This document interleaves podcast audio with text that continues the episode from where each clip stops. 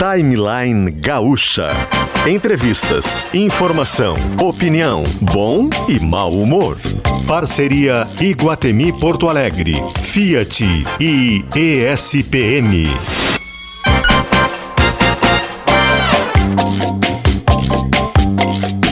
Luciano Potter e Kelly Matos.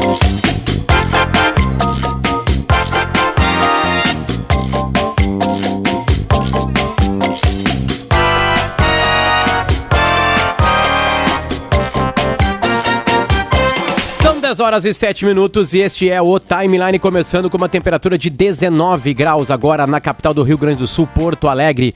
O Timeline chega neste dia 10 de maio de 2022, juntinho com os nossos queridíssimos patrocinadores. Estão com a gente hoje Fiat. Chegou a nova Fiat Toro e chegou carregada de atitude. Consulte as condições em ofertas.fiat.com.br. Também com a gente o vestibular ESPM 2022. Não perca a chance de ser ESPM. Venha para os melhores desafios da sua vida. Inscreva-se agora em espm.br/poa e traga sua família para viver uma experiência gamer no Arcave Guatemi até 29 de maio. Hoje é dia 10, tem tempo ainda, aproveite. Até 29 de maio o Arcave Guatemi está lá no Guatemi. Os ingressos você encontra no Simpla, lembrando que Simpla se escreve com Y. Além de Guatemi, Fiat e ESPM, estão com a gente o Corém RS Enfermagem, a maior força de trabalho de saúde, da saúde no Brasil. Corém RS reconhece, atua e valoriza. Perdendo força ou indo rápido demais na hora H? Clínica Alphaman, responsabilidade técnica Cris Greco CRM 34952. Com o Hemocord você tem comodidade, qualidade e liberdade para escolher o seu futuro. Must Be Ótica, seus óculos de grau com excelência e preço justo. RecPay, tag para pedágio, baixe o aplicativo e diga adeus às filas e venha para Tricofest, agora de 13 de maio a 19 de junho. Pela primeira vez a Tricofest está com a gente aqui no timeline. Então, rapaziada de Nova Petrópolis, boa festa, começa dia 13, daqui a três dias, e vai até 19 de junho. É a Tricofest em Nova Petrópolis e também aqui no timeline. Assim a gente muda o jazz, por favor, Augusto. Junto com Augusto Silveira estão Ronaldo Fagundes e Domingo Sávio na nossa equipe técnica, na produção do programa Jaques Machado. E cantando essa música, Kelly Matos. Without a dream in my heart, E eu tô de blue mesmo, né? Augusto, Augusto É, ele, ele tem uma sensibilidade artística que é incrível, né? Bom dia, Potter, bom dia para os nossos ouvintes.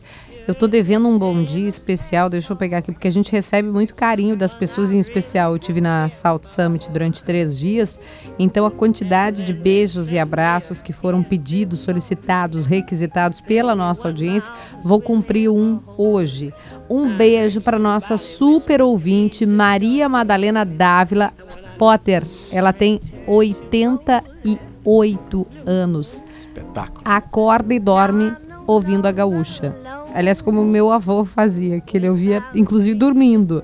E olha que legal, com essa idade, finalmente ela vai para a Itália conhecer a cidade dos seus antepassados. Ela tá tri feliz, Morano Calabro. Então, uma boa viagem para Dona Maria. E seguindo a tradição aqui da família, a doutora Lívia Pasculin, é fã, fã, fã do Potter. Olha então aí. ela pediu esse beijo, tá dado o beijo, viu? Tanto para para dona. Maria Madalena Dávila, 88 anos, para doutora Lívia Pasculin, geneticista, fã do Potter e que vai levar a avó para Itália. Um beijo, um beijo para todos Que os baita nossos viagem. ouvintes. É, né? Que, Que delícia, que delícia. Que baita Ah, viagem. Potter, ah, eu vou tentar não, não, não azedar aqui o. Vai azedar. Não, Muda o jazz, Augusto, não. vai. Por favor. Não vai fazer cima, em cima da Bio- de, de Billie Holiday. Vai. Não vou azedar, porque é uma, é uma discussão que eu acho importante a gente fazer assim, não é nada, eh, como eu posso dizer, ideológico, é uma, uma questão política importante que o nosso Estado está vivendo. Vocês já acompanharam há algum tempo, a gente fala aqui sobre a crise fiscal, o Estado não tinha dinheiro nem para pagar os funcionários, os funcionários ficavam ali todo mês querendo saber que dia que iam receber, uma questão eh, de indignidade, de não poder pagar conta de luz no dia, não poder pagar conta de internet no dia, uma, uma questão realmente muito ruim que o Estado vive financeiramente. Algumas medidas foram tomadas, desde o governo Sartori, vão dar o crédito aqui, depois Eduardo Leite, para sanar essa questão financeira. E uma das coisas que, que pesa sobre o orçamento do Estado é a dívida com a União é, nada mais é do que o Estado tem que pagar todo mês para o governo federal. Você que pegou um, um, financiamento, um empréstimo, tem financiamento imobiliário, sabe, todo mês você tem que pagar, senão vão tirar o seu imóvel, senão você vai ser cobrado na justiça, enfim. É, hoje existe uma liminar que faz com que o Estado não pague essa dívida, mas uma liminar é uma decisão provisória, ou seja, ela pode cair a qualquer momento. Então, tanto Sartori quanto Eduardo Leite entenderam que o melhor caminho era assinar o regime de recuperação fiscal. Depois a Ju Bublitz vai poder desenhar um pouquinho melhor essa questão. E o fato é que está para ser votado hoje uma etapa importantíssima uma finalização desse processo, a adesão já foi votada, só que muita gente que era a favor acabou ruendo a corda, dizendo, é, pois é, veja bem, não é bem assim. Inclusive políticos mais alinhados ao leite, mais alinhados à direita, o que provoca no Rio Grande do Sul uma situação inusitada, viu, Potter? A gente tem do mesmo lado, pensa, do, do mesmo lado, né? Risco uma linha, do mesmo lado estão CEPERS, Heinz, Onix e PT. É realmente essa salada que está dizendo não, esse acordo para a dívida não é bom. Talvez estejam com a razão, talvez sim, talvez não estejam, né? A Juliana Bublitz vai poder explicar um pouco mais para a gente, mas é isso que está em discussão na Assembleia hoje. Esse acordo, assinar um acordo com o governo federal de socorro, se ele vai ser positivo, se ele vai produzir frutos ou não, se ele vai causar prejuízo e por isso não deve ir adiante. Por isso a gente vai colocar agora aqui na linha com a gente a Daniela Sandi. Ela é economista-chefe do Diese e vai explicar por que o salário mínimo desvalorizou e o poder de compra dele hoje é menor. Não exatamente por essa explicação que Kelly Matos é, estava dando, é que isso tem coisa. uma outra coisa, né? É. Mas de alguma forma a gente está falando de economia e de salários, né? E, e a gente queria adentrar um pouquinho mais nesse assunto, que foi um assunto bem forte nos últimos dias. Daniela, tudo bem? Como estamos? Tudo bem, Potter. Kelly, aos ouvintes aí da Rádio Gaúcha, bom dia. Bom dia. Sabe, ah. eu estava pensando, Dani, antes da gente começar a entrevista, é, que eu acho que os nossos ouvintes vão se identificar com essa pauta, que é a pauta do tá tudo muito caro. Tá tudo muito caro. Se você vai comprar cebola, se você vai comprar alface, ou se você vai comprar um apartamento, ou se você vai abastecer o carro, tá tudo muito caro. E talvez você traga a explicação com o seu didatismo de por que a gente está com o poder de compra lá embaixo? Por que a inflação está lá em cima? Como é que a gente explica essa salada é, para quem está nos acompanhando? Pois então, né? Uh, realmente, se a gente for olhar aí os últimos anos, né, uh, o poder de compra foi corroído, né? Se por um lado a gente teve a perda de renda aí, uh, da maior parte da população, por outro lado, os itens essenciais e que aí pesam uh, de forma mais uh, substantiva na população de menor renda subiram bem acima da inflação. Né? Então, a inflação ela foi maior para as pessoas de renda mais baixa. E aí é importante a gente entender um pouco né, a diferença entre inflação e custo de vida. Né? Inflação é uma variação de preço, né? Então, uh, todo mês os diversos órgãos, aí o IBGE, o, o DIESE, o IEP aqui da URGS, todos uh, fazem essa, um, esse monitoramento de preços, né? Então, aí pegando mais de mil itens por mês, né? Uh, desde habitação, transporte, moradia, alimentação, né? Uh, e mesmo, uh, vamos lá, que os preços não variem, né, ou ainda assim a inflação desacelere, né, o custo de vida ficou muito elevado, né, porque vale lembrar que os salários no Brasil são muito baixos, né, frente aos países desenvolvidos e, e agora mais recentemente, uh, esse poder de compra, esse custo de vida ficou mais corroído é, justamente porque não acompanhou né, a alta forte desses itens essenciais, né? Que é a alimentação, que é o gás de cozinha, que é a energia elétrica, é, que é o, os combustíveis, que subiram bem acima, duas ou três vezes a inflação, né? Se a gente olhar a inflação aí nos últimos 12 meses, a média do INPC, é, que é utilizado para reajustes salariais, ele ficou em torno de 11%.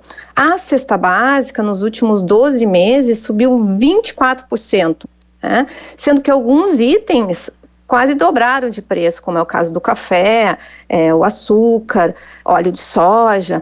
Então, realmente, uh, quando a gente uh, olha, por exemplo, a relação do salário mínimo com a cesta básica, hoje quem ganha um salário mínimo, que está em 1.212, ele compromete 70% do seu salário somente com a compra de alimentos. Então veja que sobra 400 reais para fazer frente a todos os outros mais itens do orçamento, né? Sendo que um botijão de gás hoje está a mais de 100 reais, então compromete mais de 100% também, mais de 10% do salário mínimo. Não sobra quase nada, né? Para os demais itens Uh, do orçamento, o que traz então uma, uma piora uh, uh, substancial das condições de vida da maior parte da população. Né? E, e é importante também dizer que esses três grupos aí que subiram né, no orçamento dessas famílias, alimentação, transporte habitação, e aí transporte a gente está considerando combustíveis, habitação, a energia elétrica, o aluguel, é, muito desses, uh, desses preços são preços administrados, né, ou seja, é, o governo que estipula esses preços. Então, isso também é resultado, essa inflação que nós estamos vivendo hoje, né, por um conjunto de fatores, né, a seca, o, o dólar, né, a valorização no mercado internacional, o aumento da demanda desses produtos é, alimentares uh, por países asiáticos, o aumento das exportações, mas também é resultado uh, das escolhas políticas do governo. E o governo escolheu não fazer nada. Não fazer nada está saindo mais caro. Por quê? Porque ele abandonou as principais políticas ou recursos que nós tínhamos para poder fazer o enfrentamento dessas altas. Né? Então, por exemplo, no caso da alimentação, uh, o que poderia ajudar nesse momento com a alta forte dos grãos, por exemplo, da soja, do milho, do arroz, do feijão, se nós tivéssemos ainda os estoques reguladores, como tínhamos no passado, né, pela Conab, é, o governo poderia entrar com esses estoques, vendendo no mercado e né, uh, podendo ajudar a baixar o preço. Né?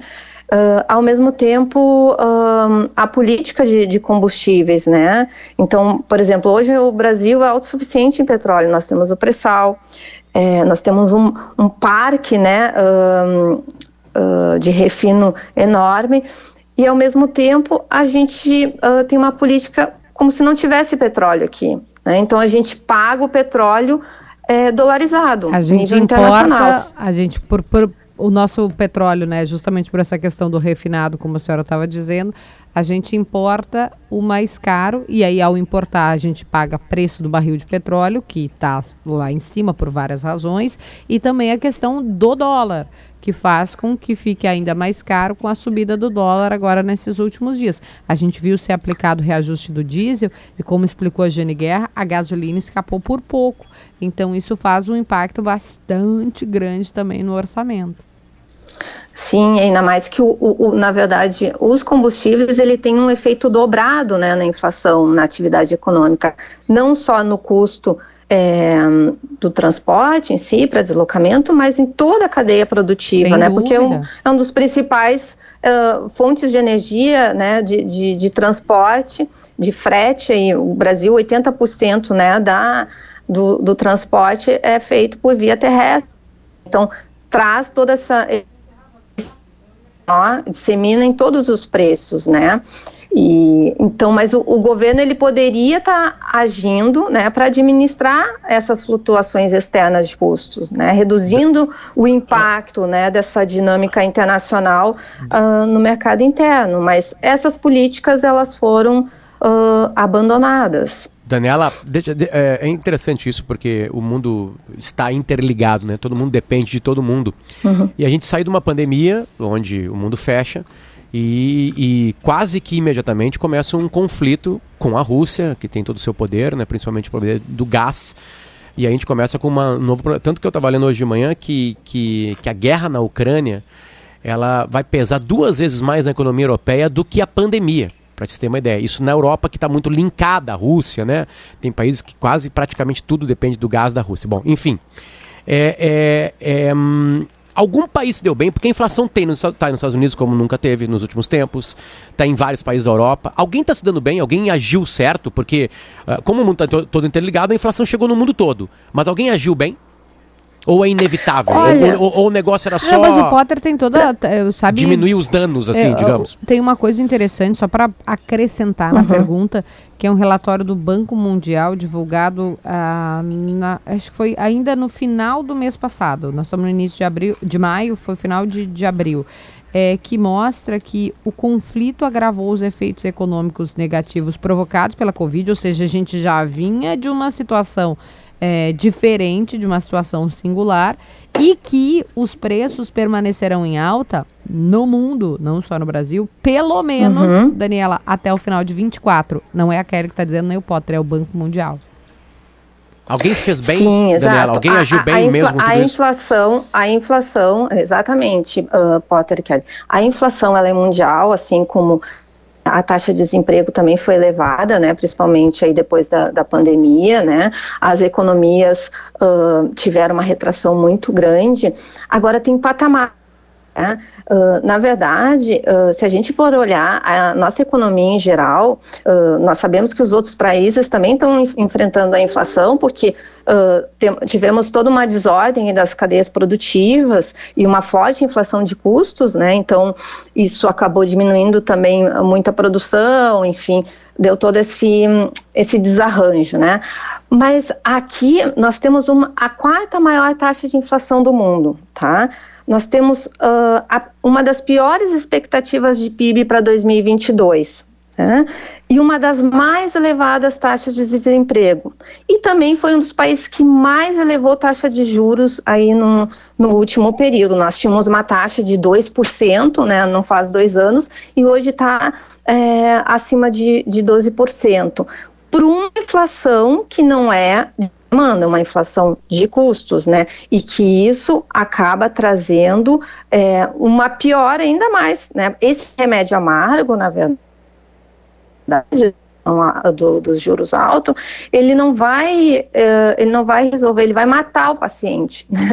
Porque o que, que acontece? A gente vai ainda uh, jogar uma economia que já está lá embaixo, né? É, vai desacelerar mais ainda, porque, por exemplo, quem tem recursos, né? Os, os empresários, quem tem capital, eles não vão investir. Para que, que eles vão botar os recursos é, para rodar se eles vão ganhar mais no mercado financeiro, né? E ao mesmo tempo, as, a, a, maior parte da população que não tem capital, né? Que depende basicamente do, do salário, os salários estão arrochados, Uh, vão ficar mais pobres, porque uh, elas dependem também de crédito. Mas né? tem outra e, saída para conter estão altamente endividadas. É, a, a, o, o remédio para conter a inflação costuma ser, como você pontuou bem, Daniela, aumentar a taxa de juros. Não, não só o Brasil fez isso, como os Estados Unidos também o fizeram agora. Tanto que gerou uma turbulência quando o Fed, o Banco Central Americano, anunciou essa elevação. Tem alguma outra medida? Porque a gente está pensando aqui, ok, temos inflação, temos inflação no Brasil, temos inflação na Europa, temos inflação aqui Uhum. na América Latina, Argentina, Uruguai. Qual seria o remédio que não fosse o aumento da taxa de juros? Tem alguma outra coisa que o governo poderia ter feito e que na- aí, nesse caso, ele teria sido negligente? Então, é justamente é, essas ferramentas, essas políticas, esses recursos que foram abandonados, né? Porque onde está a inflação? A inflação está alimentação, está nos combustíveis, está na, na energia elétrica, né? Então, uh, e são, uh, são preços administrados os combustíveis e energia elétrica. Ele poderia, uh, são, são assuntos estratégicos, né? Tanto a alimentação, que é uma questão de segurança nacional, segurança alimentar, assim como os combustíveis, só que ele deixou ao sabor do mercado, né? E nós, eu não estou falando em intervenção, mas sim em administração, em estratégia para fazer o enfrentamento. Cada país tem as suas estratégias, tem as suas políticas. E estão de alguma forma tentando mitigar esses efeitos mundiais que nós estamos vivendo, esses efeitos externos, a, com a guerra da Ucrânia, uh, antes com a, com a, pandemia, só que aqui não está se fazendo nada. Né? A única política que o governo tem hoje uh, para a economia é privatizar. Né? Então, não tem nenhuma política de desenvolvimento, não tem uma, nenhuma política de crescimento, é, não tem nenhuma política é, que gere investimento, que gere demanda agregada, né? E aí entra a, a importância também dos salários, né? Nós temos que ver uh, que salário não é só custo, né? Salário também é um, é um importante indutor de, de, de crescimento, desenvolvimento, porque o trabalhador, se tu der hoje um real de aumento no salário mínimo, todo esse, esse aumento ele vai para o consumo, né? Uh, e ao mesmo tempo tu tem um aumento da arrecadação tributária, né? Então tu tem efeitos positivos no, na economia. O, o trabalhador ele também não pode ser visto só como um ser que que dorme e produz, né? Ele tem necessidades básicas e, e, isso vai além da alimentação, né? Por isso que também o DIES ele calcula qual deveria ser o salário mínimo necessário, né? E como, conforme está lá na Constituição, que deve fazer frente ao custo de vida e atender às necessidades básicas desse trabalhador, né? Seja com alimentação, transporte, moradia, é, lazer. E hoje esse salário deveria ser de R$ 6.700, ou seja, 5,5 vezes o mínimo vigente de 1.212. Então está muito aquém das necessidades. Daniela, mas então, também não é um pouco essa essa visão. Isso é bom, né? Porque assim, a gente, é, naquela nossa ignorância, e vocês economistas nos hum. ensinam isso, né? É, é, a gente pensa assim, pô, né? Uma pergunta quase infantil, né? Então por que, que não levanta o salário mínimo? Por que não uhum. bota ele em 6 mil reais? Né? Tipo assim, essa é a pergunta que. Tipo, tá, o salário mínimo é 1.212, por que, que não coloca em 6 mil reais? Responde essa pergunta, Nela. Por que, que não dá para colocar em 6 mil reais? Não, isso é um processo, é uma política que a gente uh, tem que fazer ao longo do tempo, isso não é feito da, da noite para o dia, né? Uh, nós tivemos uh, um período importante de recuperação do salário mínimo. É, o que, que era essa política? Era a política que garantia a inflação, o INPC, mais o crescimento da economia, o PIB. O PIB entendido, que pode ser entendido também como uma medida de produtividade. Então, quando uh, o PIB cresce, que é a, medida de riqueza de um país, né, os ganhos eles devem ser é, distribuídos para as três esferas né, da economia, ou seja, o governo através da arrecadação tributária, os empresários através do lucro e, o, o, e os trabalhadores através dos salários, né? E essa foi uma medida importante uh, nesse período e que melhorou muito a economia, né? Uh, o mercado de consumo. Nós criamos um mercado de consumo gigante, com uma forte demanda agregada, justamente porque uh, boa parte dessa renda, quase toda, vai para o consumo. E aí tem um mito, né, de que se disser, bom, vamos aumentar o, o salário mínimo, ele vai gerar desemprego, informalidade, uh, demissões. Se a gente for olhar, por exemplo, o, o Prêmio Nobel de, de, Economia, os estudos, as experiências empíricas mostram justamente o contrário. Né? A própria experiência do Brasil nos anos 2000 mostrou isso, né? que aumentamos o salário mínimo, mas o, o emprego cresceu, a informalidade diminuiu. Por que que acontece? O, o que gera, uh, o que gera uh, emprego é a demanda agregada, né? não é o custo. Não é o custo o fator determinante para os empresários contratarem. Eu posso ter um monte de empregados disponíveis com, uh, com um salário muito baixo, mas os empresários não vão contratar se eles não têm para quem vender, né? Então, o que a gente tem que ter é demanda agregada. Né? É, é, essa visão que a gente uh, defende, né? E que o, o próprio uh, Nobel de Economia mostrou isso nos Estados Unidos com duas redes de lanchonetes, por exemplo, na, na Pensilvânia em, em, New Jersey, que ele mostrou assim, pegou duas, duas redes de, de lanchonete, em uma ela aumentou o salário, né? E na Pensilvânia manteve o salário sem reajuste. Então, Nova Jersey aumentou e o salário na Pensilvânia não aumentou. O resultado é que no estado onde houve aumento salarial, o nível de emprego aumentou.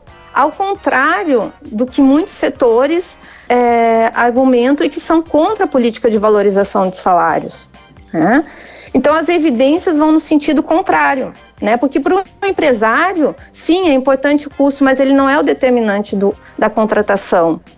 O que, o que é o determinante é a demanda agregada, se vai ter consumo, se ele vai vender, né? Se lá na frente ele sabe que o que ele está produzindo vai ter saída, né? É um pouco isso. Daniela, obrigado pelo, pelos, pela, pelas palavras e paciência com a gente aqui é, e pelo teu tempo, né? Porque é uma situação que envolve o bolso de todo mundo que está nos ouvindo, né? Tem 100 mil pessoas ouvindo o timeline agora, mais quem vai escutar no Spotify depois. Enfim, isso afeta a vida de todo mundo. Obrigado pelo teu carinho e teu tempo com a gente aqui. Obrigada, foi uma satisfação. Um abraço a todos e até mais. Obrigada. Sabe Daniela ontem... Sandi, ela é economista-chefe do Diese e explicou pra gente porque o salário mínimo desvalorizou e esse poder de compra dele é baixinho hoje. Uh, ontem, Potter, o, já surgiu uma informação, blog da Ana Flor, jornalista da, da Globo News, de que o governo estaria te estudando, tentando pensar medidas para conter essa inflação que a gente estava comentando. O governo do presidente Bolsonaro planeja novos cortes de impostos e mira aço, conta de luz e cesta básica. Se isso vai adiante, também não sei, né? Às vezes o governo também deixa vazar essas informações para ver como é que o mercado reage a isso. É, a ex-presidente Dilma já fez algo parecido, né? De cortar na conta de luz e depois veio o tsunami que veio. É, não sei se é o melhor caminho, mas o fato é que a inflação está alta, não é exclusividade do Brasil, país da América Latina, Europa, Estados Unidos, está uma confusão e remédio para inflação alta. Sei lá, quando você está com febre, você vai tomar um remédio, né? Esse remédio é o que a gente chama de elevação da taxa de juros. Só que tem consequências. Esse remédio tem efeitos colaterais. Quando você sobe a Selic, sobe taxa básica de juros, você está encarecendo pegar dinheiro emprestado. Então a Kelly que vai pegar um financiamento, o Potter que vai pegar um financiamento, o empresário que tem uma grande empresa, vai lançar uma planta nova, vai lançar um, um, um investimento novo, ele dá uma segurada, porque o juro está muito alto. Então tem pesos ali, né? Consequências que a gente tem que avaliar se são positivas ou não. E como eu já ouvi muito de muita gente, não existe almoço grátis. Alguém vai ter que pagar por ele. Ouvi bastante isso de muita gente que está no governo hoje. Já voltamos, porque são 10 horas e 33 minutos. Nas ruas. Ofertas personalizadas e todas as suas contas de outras instituições financeiras em um só lugar, no app Next. Experimente ser Open Finance no Next. Eu monitoro neste momento a 118 para quem segue no sentido a Freeway vai em direção a Sapucaia do Sul. Nesse trecho não vejo pontos de congestionamento nem registros de ocorrências em atendimento. Open Finance no Next. Organize seus gastos em um único lugar. Consulte saldos, extratos e cartões de outras instituições no app Next. Já ouviu falar do Arcave? Essa é uma experiência gamer para toda a família no Iguatemi. São três espaços de jogos: Arcave, Cubic e Race Experience. Todos com a melhor tecnologia para garantir a sua diversão. Você tem até 29 de maio para curtir os jogos, individualmente ou em grupo. Ingressos à venda no Simpla. Venha curtir uma experiência feita de gamer para gamer. Iguatemi, onde eu me encontro. Vacine seus filhos com a segunda dose da vacina contra a Covid. Somente com o esquema vacinal completo, o seu filho estará efetivamente protegido. Não acredite em fake news. A vacina é segura e protege mesmo. A segunda dose da Coronavac deve ser aplicada 28 dias depois da primeira e a da Pfizer em 8 semanas. Proteja seus filhos. Vacine. Prefeitura de Porto Alegre. Mais cidade, mais vida. A cor da moda é ser feliz em um lugar que você sempre quis. Gastronomia, cultura e lazer. E muitas malhas que vão te enlouquecer. Então vem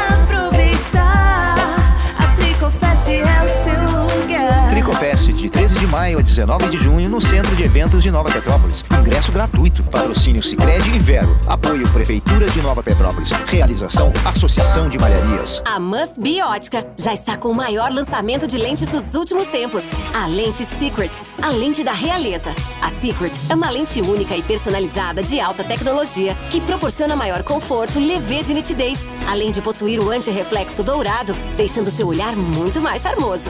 Venha conhecê-la na Must Be e surpreenda-se. Estamos nos shoppings Iguatemi e Praia de Belas e no Shopping La América em Bento Gonçalves.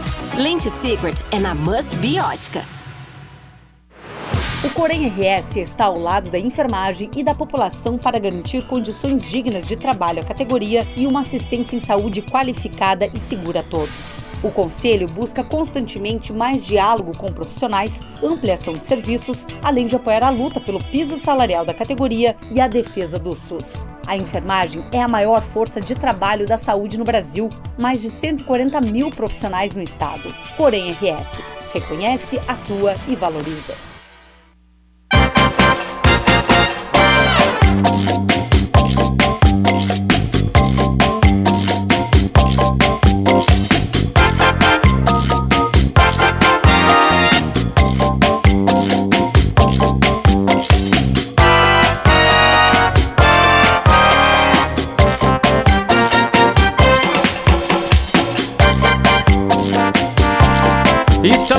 terça-feira, 10 de maio, 10 horas e 37 minutos. Agora está nublada a capital do Rio Grande do Sul e a temperatura neste exato momento é de 20 graus. Chove, tá, galera? Hoje chove.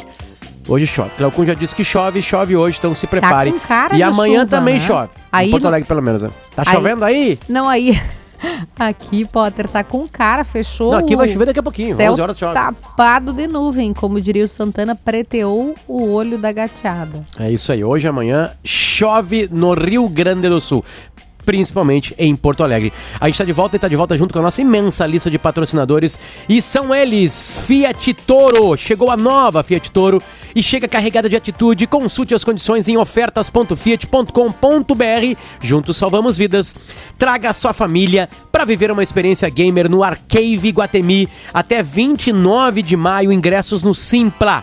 E vestibular ESPM 22, prova dia 3 de julho, inscrições abertas em espm.br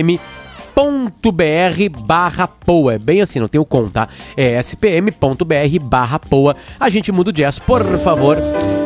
Pra Tricofest, que começa dia 13 de maio e vai até o dia 19 de junho em Nova Petrópolis. Venha conhecer. Hackpay, tag pra pedágio, baixe o aplicativo e diga adeus às filas.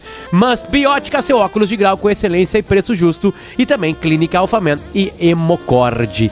Quem está com a gente na linha agora e qual é o assunto que a gente volta, por favor, Kelly Matos? Bom, Potter, a gente abriu o timeline, quem não pegou do comecinho, a gente abriu falando sobre a discussão que envolve o acordo de socorro federal. O nome técnico, o nome bonito é Regime de Recuperação, tem até uma sigla, né? RRF, Regime de Recuperação Fiscal. Mas como eu gosto de descomplicar, eu explico aqui. Gente, é uma espécie de alívio, um socorro, algo que vai ajudar o governo do Rio Grande do Sul e outros estados, se assim o quiserem, a sair do buraco financeiro. Só que, Potter, estava tudo caminhando numa direção e hoje nós teríamos uma, uma votação na Assembleia, pelo menos essa previsão, e de repente algumas pessoas, alguns grupos de políticos que estavam de um lado começaram a roer essa corda, provocando uma situação até meio distópica de que estão do mesmo lado Onix Lorenzoni, o PL, partido do presidente Bolsonaro, Luiz Carlos Reis, o PT e o CEPERS. Eita. Só pra gente ter uma ideia do caldeirão que tá colocado aí. Ai, Kelly, mas eles estão defendendo a me- mesma coisa? Sim, eles estão defendendo que não seja votado é, esse projeto de hoje e que talvez o melhor caminho não seja esse regime, esse, essa medida, esse remédio que vai ajudar na solução das finanças. Eu pedir, ela gentilmente atendeu o nosso convite, a Juliana Bubitz, que talvez seja a pessoa que mais entenda desse assunto no Rio Grande do Sul, no Brasil e no mundo, e ela está na linha conosco. Tudo bem, Ju? Ai, Kelly, tudo bem? Bom dia, Kelly, bom dia, Potter. Kelly, assim tu me deixa mal, né? Nossa, maior verdade. entendida do assunto no mundo. Responsabilidade cresceu pra cima de ti é agora. tão verdade que isso é bastidor. Eu vou contar aqui, ela vai ficar brava, eu vou contar aqui, às vezes, para explicar para as pessoas do próprio governo, não desse governo, de governos assim, passaram de um para o outro, eles mandavam as matérias da Juliana. Eles imprimiam Potter as matérias da Ju e faziam ou mandavam por e-mail para que os próprios técnicos do governo pudessem entender. Então, por isso que a gente trouxe aqui. Eu vou começar com a pergunta reta e direta. Esse acordo é bom ou ruim? Só isso. Tu quer a resposta de um milhão de dólares, né? Kelly, primeira coisa, esse acordo, ele não é um consenso, né? Isso está claro e não é só de agora. Ele vem Verdade. sendo discutido desde 2017, lá no governo Sartori. Desde então, sempre houve discussões em torno do assunto, mas dada a situação caótica das finanças do Estado, especialmente eh, ao longo do governo Sartori, né, a gente lembra dos anos em que se passou sem pagar o salário em dia dos servidores, com todos aqueles problemas e dificuldades para pagar a dívida, né? Eh, tudo isso levou o governo Sartori e agora o governo Leite e o governo Ranolfo a defenderem a adesão ao regime de recuperação fiscal como a alternativa viável no momento, a saída eh, que se apresenta para o Estado nesse momento de dificuldade para conseguir eh, garantir o equilíbrio fiscal e voltar a pagar a sua dívida, que é o grande problema do Rio Grande do Sul há muitos anos, eh, de forma a não uh, entrar em falência, né, de forma a não quebrar, sabe?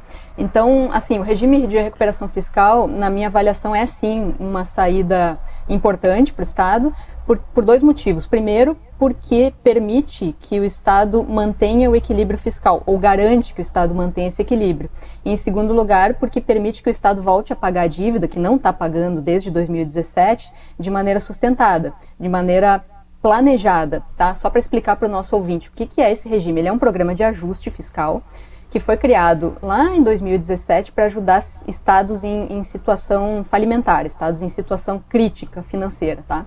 De lá para cá, só o Rio de Janeiro conseguiu aderir. eh, houve uma série de problemas e de dificuldades para depois disso para se manter nesse regime. Por quê?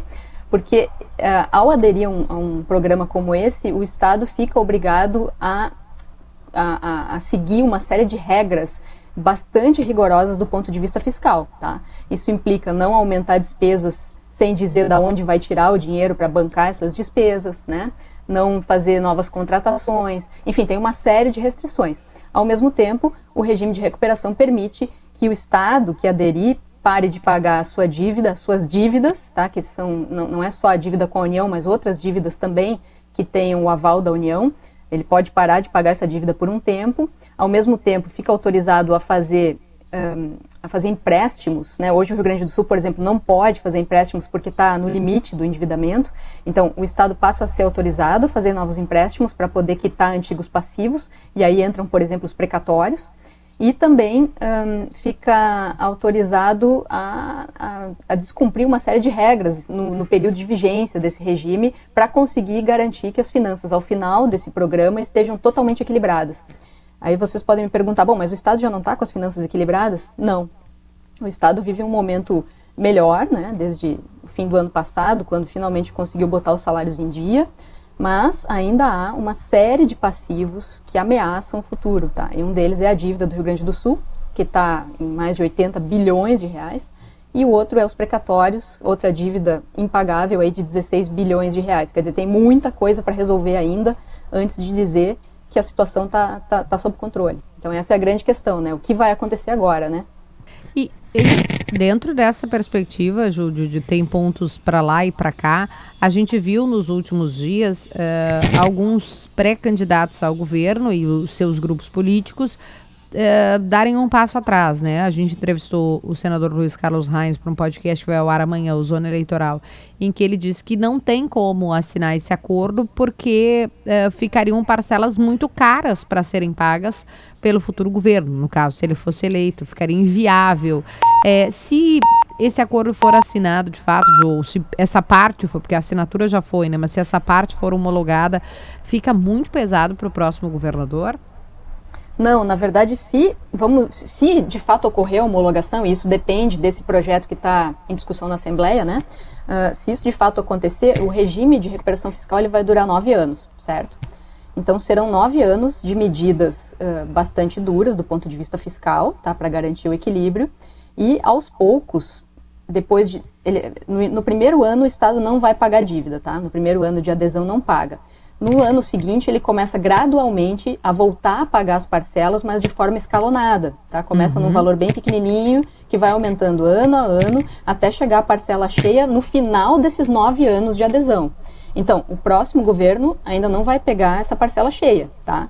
O que vai acontecer, e isso que está, de certa forma, no âmago dessa discussão agora, é que o próximo governador ele vai ter que seguir as regras que vão ser estabelecidas no plano de recuperação fiscal. Então, um dos argumentos dos candidatos que são contrários à assinatura do regime agora é o seguinte: eles entendem que vão ficar engessados nas suas, né, se, se um deles for eleito, enfim, eles entendem que haverá um engessamento da, da, da, né, o governador não vai poder fazer tudo o que quiser. Tipo o que que, que não vai poder fazer?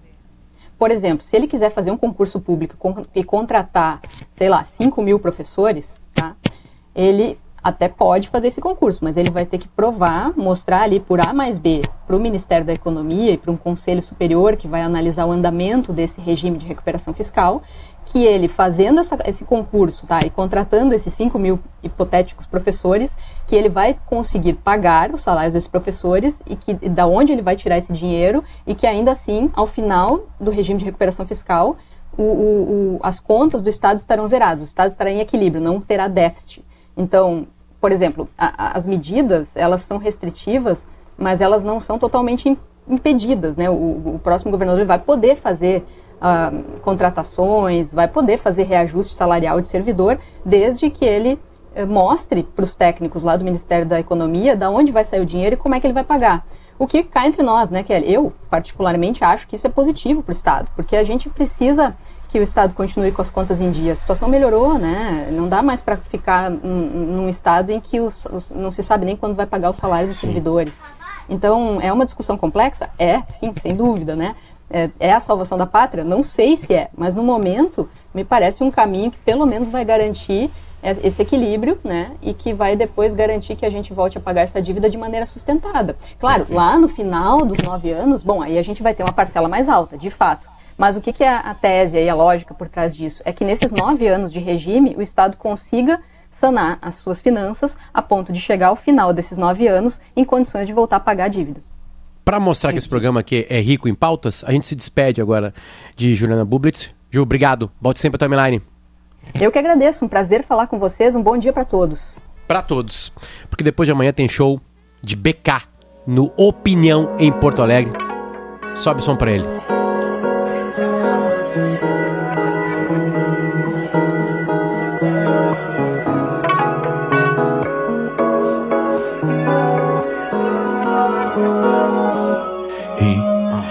Sozinho e vazio, um copo cheio e gelado, o telefone, os contatos e uma festa aqui do lado.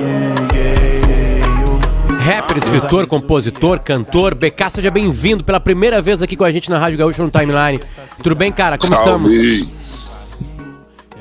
Salve, salve, satisfação total, família. Bom dia. BK, o programa inteiro foi sobre economia por que, que o salário mínimo não está dando para comprar muita coisa, por que, que tem inflação, recuperação fiscal aqui do estado do Rio Grande do Sul, aí entra um pouquinho de arte aqui para dar uma leveza pra gente. É para isso que serve a arte também, Beca? É para isso? Claro, com certeza, né? Nesse, nesses momentos difíceis que a gente vive, né? Eu acho que a arte está sempre nos apoiando ali, né? Dando um pouco de, de, de respiro, né? Para esses momentos. Tem uma Por coisa isso é engraçada. tão importante a gente valorizar né, nossa, nossa cultura nacional e tal. Perfeito, perfeito. Uma pergunta que eu faço aqui, a Kelly é testemunha disso, junto com as milhares de pessoas que nos ouvem. Sempre que a gente está entrevistando a, a galera do rap, assim, né? Eu pergunto se tem um peso em vocês de, de- de- das pautas sociais esta- estarem nas músicas, né? De mostrar geralmente a dor do, do gueto ou do daquele bairro mais desassistido, digamos assim. É uma coisa que tem. Essa pressão existe em vocês, BK. Eu sei que ultimamente o rap tá diferente do que como era com Racionais, que dá pra falar de amor, que dá pra falar de outros sentimentos, né? Mas ainda tem essa pressão em cima de vocês. Vocês têm que cantar esse mundo também?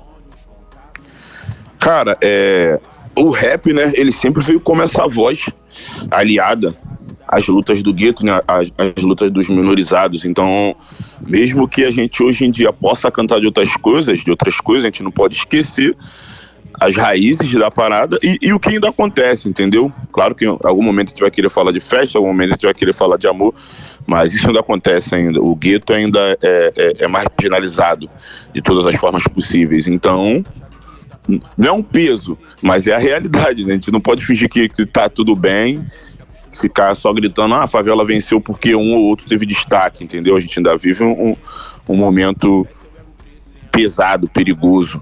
Então, é isso, a gente pode se divertir também, mas a gente não pode esquecer as raízes do, do rap, né? Que é o que, que é o que a gente faz, que é o que mantém a gente vivo também. E o rap tem muito disso, né? Eu acho que se a gente pegar de MC da Mano Brown, Jonga, todo mundo vem com uma pegada, Carol com K, vem com uma pegada de, de realidade, como você estava dizendo. Sim. Sim, é. E esses nomes, outros nomes, é, é, alguns mais undergrounds, mas a gente tem que falar o, o, o que está acontecendo também.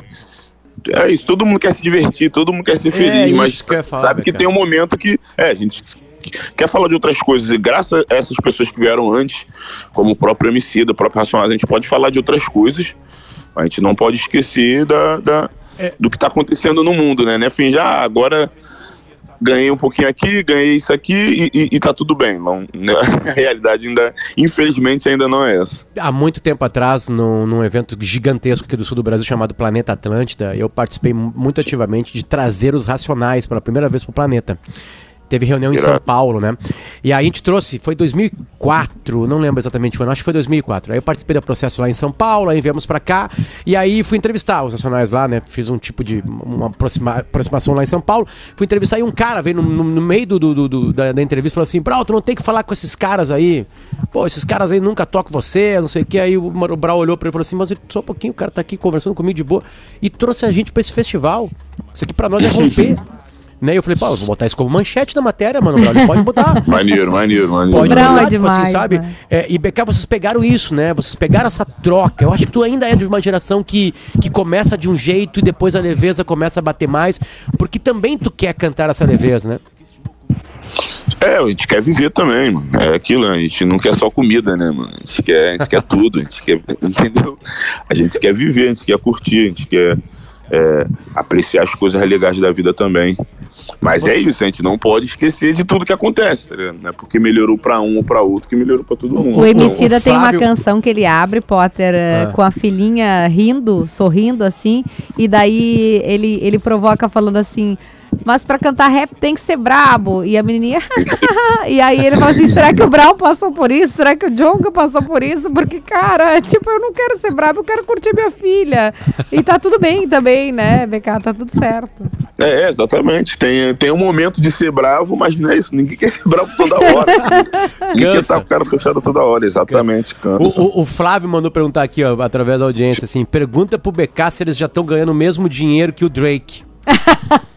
Pô, em dólar? Em dólar? É, eu acho que ele quer Não, fa- Drake- que tu faça conversão aqui, talvez, sabe? É, não, não, não tamo, não. O Drake perdeu dinheiro agora, né? final de Perdeu semana, dinheiro agora. pô. Perdeu dinheiro agora. É isso. Postou errado. Teve uma, teve uma disputa no UFC que ele botou dinheiro num cara, né? E perdeu 500 mil É. dólares, né? Perdeu mais que isso, Isso. né? Na verdade. 500 mil dólares, 500 mil É, dólares ele botou assim. 500 mil dólares. Apostou contra o brasileiro, contra o Charles do Bronx. E, e graças a Deus, Charles do Bronx ganhou a luta. E dinheiro. É, BK, te- de- depois de amanhã é, um- é um momento mágico pra muita gente aqui do Sul, porque tu chega pra tocar no Opinião. E é, é um templo, é diferente. A energia é diferente, a formatação geográfica do, do opinião. É, é Opinião, um, é um caixotão, assim, né? Uma caixa que dá uma pressão muito grande. O que, que a galera Sim. vai ver dia 12 lá no Opinião depois de amanhã contigo lá? O que, que vai ter? Vai ter alguma coisa diferente, alguma surpresa que tu possa contar, claro? Claro, claro. É, então, acho que tem uns quatro anos que eu não vou no Opinião. Quatro, três ou quatro anos que eu não, não, não vou no Opinião. E é a primeira vez que eu vou lá com o meu show solo. Então, vou estar trazendo Castelos e Ruínas, vou estar trazendo Gigante, vou estar trazendo Líder em Movimento. No, no meus shows agora, eu tô, eu tô fazendo uma, uma. Tô circulando por todos os meus principais trabalhos, então vou trazer isso também para opinião. E, cara, tô ansiosão, porque tem muito tempo que eu não faço show em Porto Alegre. A gente ficou muito tempo sem fazer show, né, por causa da pandemia. Então, agora nessa volta, pra mim, cada show é, é- é como se fosse o show mais importante. E, e eu vou tratar o show no opinião da mesma forma. E tô muito afim de fazer uma noite especial pra todo mundo. Não, e a Então, galera tá na expectativa, porque é isso. Eu fui a show aqui na capital recentemente. Tá todo mundo assim, Uma uma, saudade, de uma sede, essa é a palavra. Sim, sim, é isso, é isso. E eu tô nessa Beca- mesma sede de fazer show e quero, mano, fazer a melhor noite possível. BK, traz a tua jaqueta, tá? Porque vai estar 12 frio. graus na quinta-feira. É, né, não, Do- não quer... Quantos graus? 12. Nossa. Você pro Gabriel lá da opinião já aumentar o ar-condicionado. Já Vou manda pra... preparado, vou preparado. Já manda pra, pra, pro gru- grupo de WhatsApp aí da, da, da trupe toda aí, pô, a galera, Sim. 12 graus. 12 graus é o mínimo, né? Claro, não vai ficar só aí. Vai ser lindo, vai aquecer a noite de lá. BK, obrigado, cara. Volte sempre pra timeline. Eu que agradeço, valeu. Até quinta, família. Vai ser bom É demais. nóis. E é óbvio que a gente vai acabar com o sobe som dele. Valeu, gente. Até amanhã. Tudo com dinheiro, é mesmo? Até perdeu, me sinto sozinho e vazio. Um copo cheio e gelado. No telefone, os contatos. E uma festa aqui do lado. Yeah. Deus abençoe a cidade do pecado.